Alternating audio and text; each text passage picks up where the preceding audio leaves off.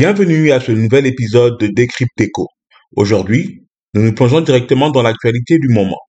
Alors que le conflit ukrainien continue à battre son plein, la Chine est quant à elle confrontée à une recrudescence des cas de Covid-19 affectant particulièrement les habitants de Shanghai, la capitale économique. La quasi-totalité de ces 25 millions d'habitants sont soumis depuis le 1er avril à un strict confinement en deux temps afin de permettre le dépistage de sa population avec comme objectif de combattre l'expansion du variant Omicron, certes moins mortel, mais très contagieux. Cette stratégie zéro Covid adoptée par l'État chinois aurait une incidence considérable sur son économie, puisque les entreprises et les usines suspendent leurs activités ou ont recours au télétravail, à l'exception des services publics et du secteur de l'alimentation.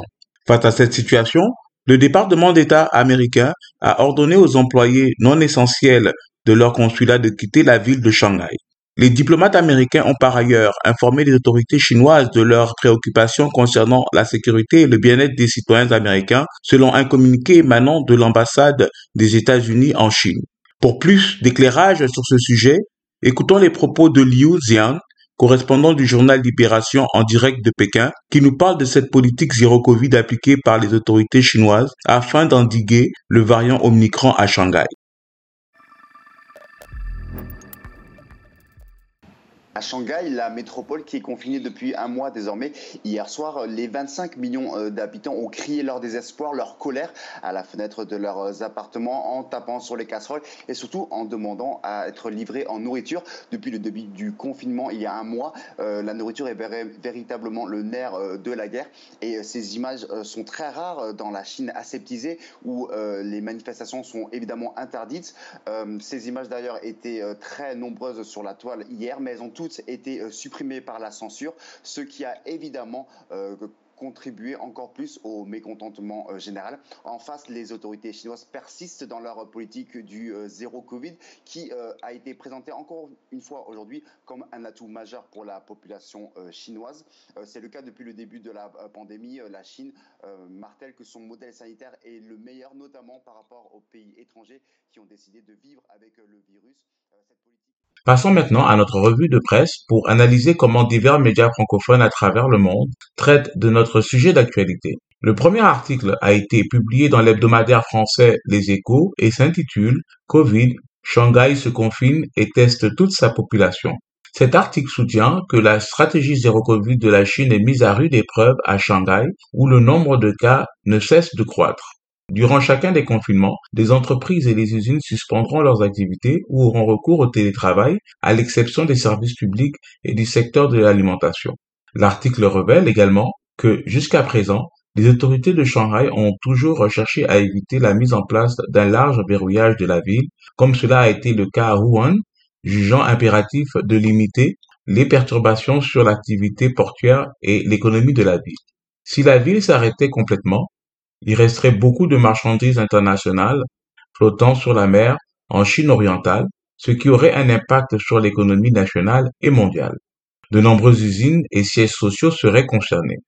L'article rappelle que Shanghai n'est pas seulement l'un des plus grands ports au monde.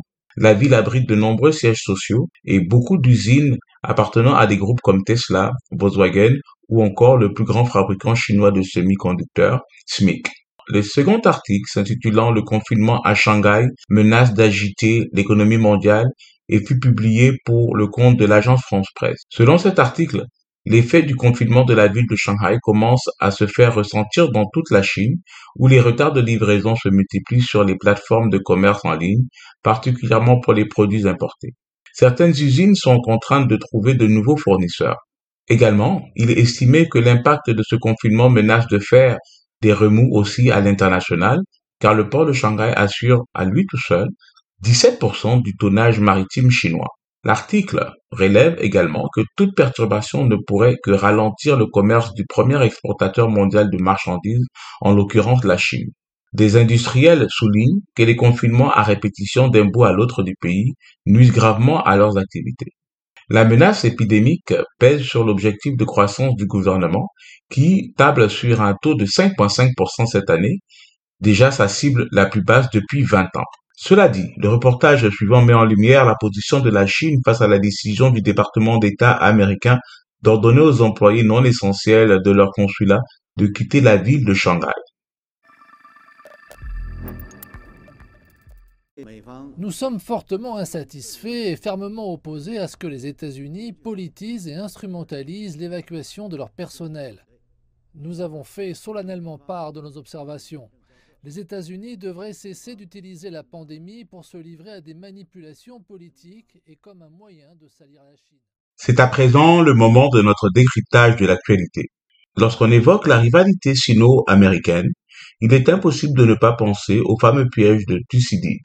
Ce fait historique illustre la confrontation entre deux pays durant la guerre de Péloponnèse qui opposa une puissance montante, qui était Athènes, et une puissance établie, Sparte. Comme Sparte, dans le temps, les États-Unis d'Amérique d'aujourd'hui ne sont pas habitués à se voir concurrencer et devoir agir de manière prolongée afin de maintenir son avance sur son adversaire. Le concurrent montant, Athènes, hier, et aujourd'hui Pékin, rend de plus en plus inconfortable l'hégémon américain. Cette euh, configuration des faits aurait conduit à la guerre entre Sparte et Athènes. Ainsi, certains indicateurs économiques laissent planer le spectre d'une guerre sino-américaine. Ces indicateurs seront abordés lors des prochaines émissions.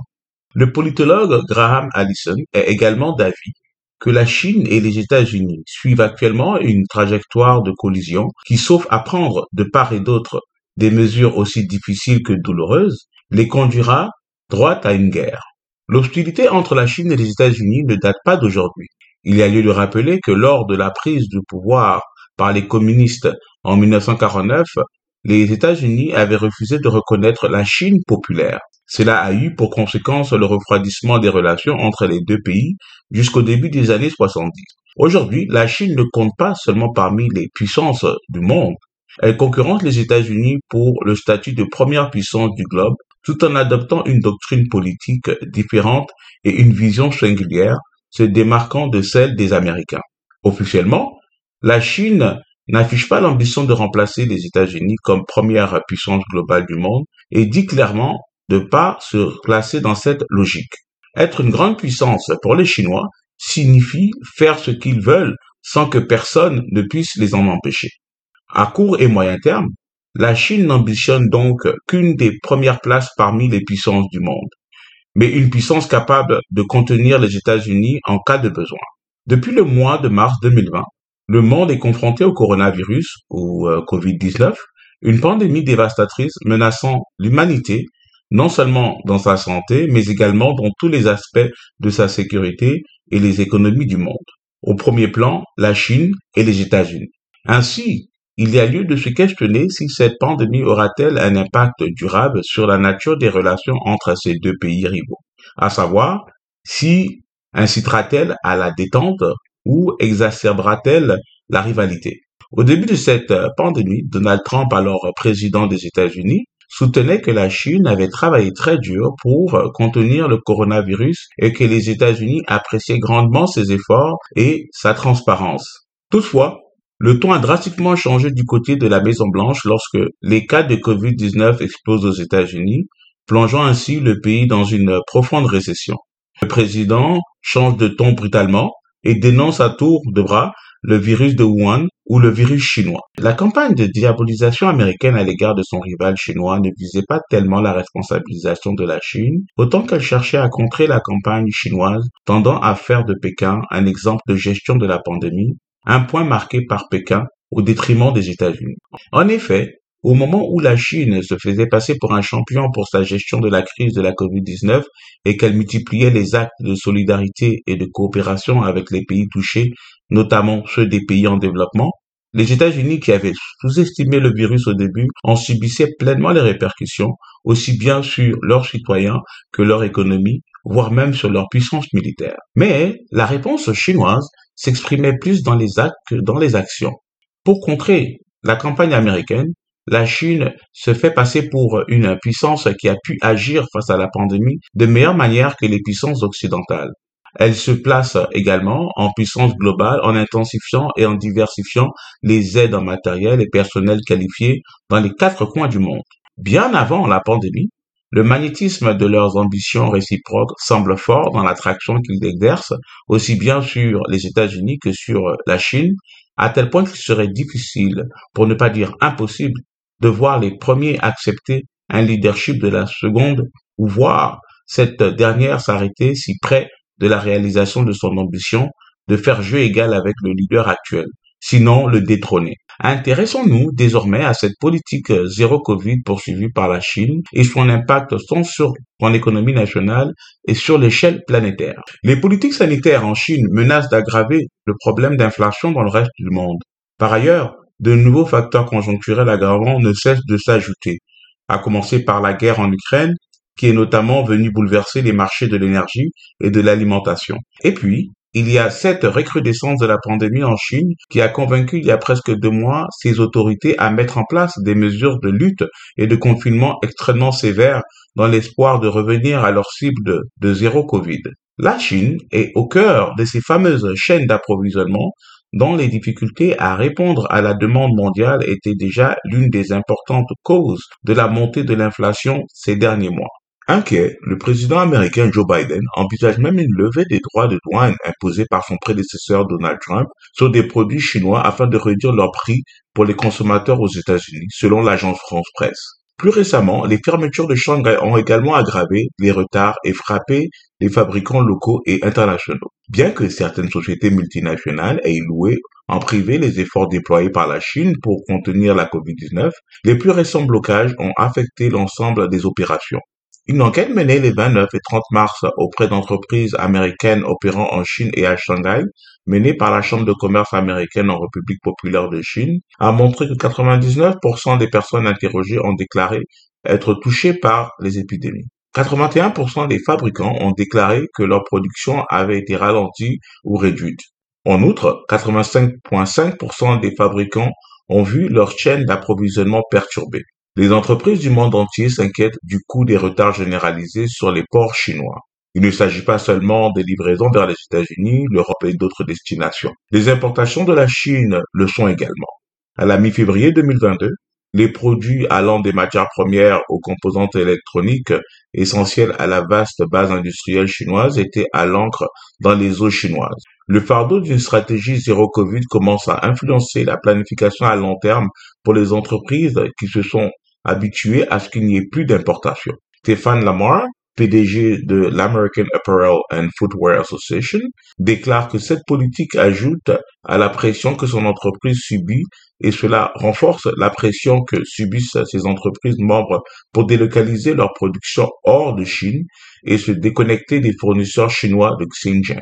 Pendant des années, les dirigeants chinois ont réussi à conserver le soutien populaire en maintenant des taux de croissance économique élevés à plus de 10%. En effet, le succès initial de Pékin dans le contrôle de la propagation du Covid-19 a permis à la Chine de devenir la seule grande économie à enregistrer une croissance économique positive en 2020. Mais ce moteur de croissance s'essouffle rapidement car les blocages totaux à Shanghai et dans d'autres grandes villes ont bouleversé les chaînes d'approvisionnement mondiales, asphyxié la consommation intérieure et affaibli les perspectives de croissance du pays. Aujourd'hui, en raison des fermetures de Shanghai et d'autres centres industriels, les entreprises se retiennent, craignent des perspectives économiques incertaines et la demande de prêts aux entreprises est en chute libre. Une étude pays du Fonds monétaire international publiée au mois de janvier 2022 a réduit les prévisions de croissance de la Chine pour la deuxième fois cette année à 4,4% bien en dessous de l'objectif de 5,5% fixé par le Parti communiste chinois. Invoquant la fermeture de Shanghai, certains observateurs de la Chine brossent un tableau encore plus sombre. À la fin du mois d'avril, Stephen S. Roach, économiste de Yale et ancien président de Morgan Stanley Asie, a déclaré que le coussin de sécurité de la Chine a disparu et que le monde ne peut plus compter sur la Chine comme source de résilience. En ce sens, la COVID-19 nous a montré les forces et les faiblesses de la politique et de l'économie chinoise. En période de crise, l'État chinois a été capable de rassembler des ressources et d'imposer un niveau de contrôle sociétal que peu de pays ont pu atteindre. Pour les dirigeants communistes, la stratégie consistant depuis euh, l'apparition du Covid-19 à tester, tracer et isoler la population est celle qui épargne le plus de vies et qui euh, présente le moins de conséquences économiques. Le temps est loin où l'on pourra relâcher les efforts pour combattre le virus, résume vendredi 6 mai le China Daily, organe du Parti communiste.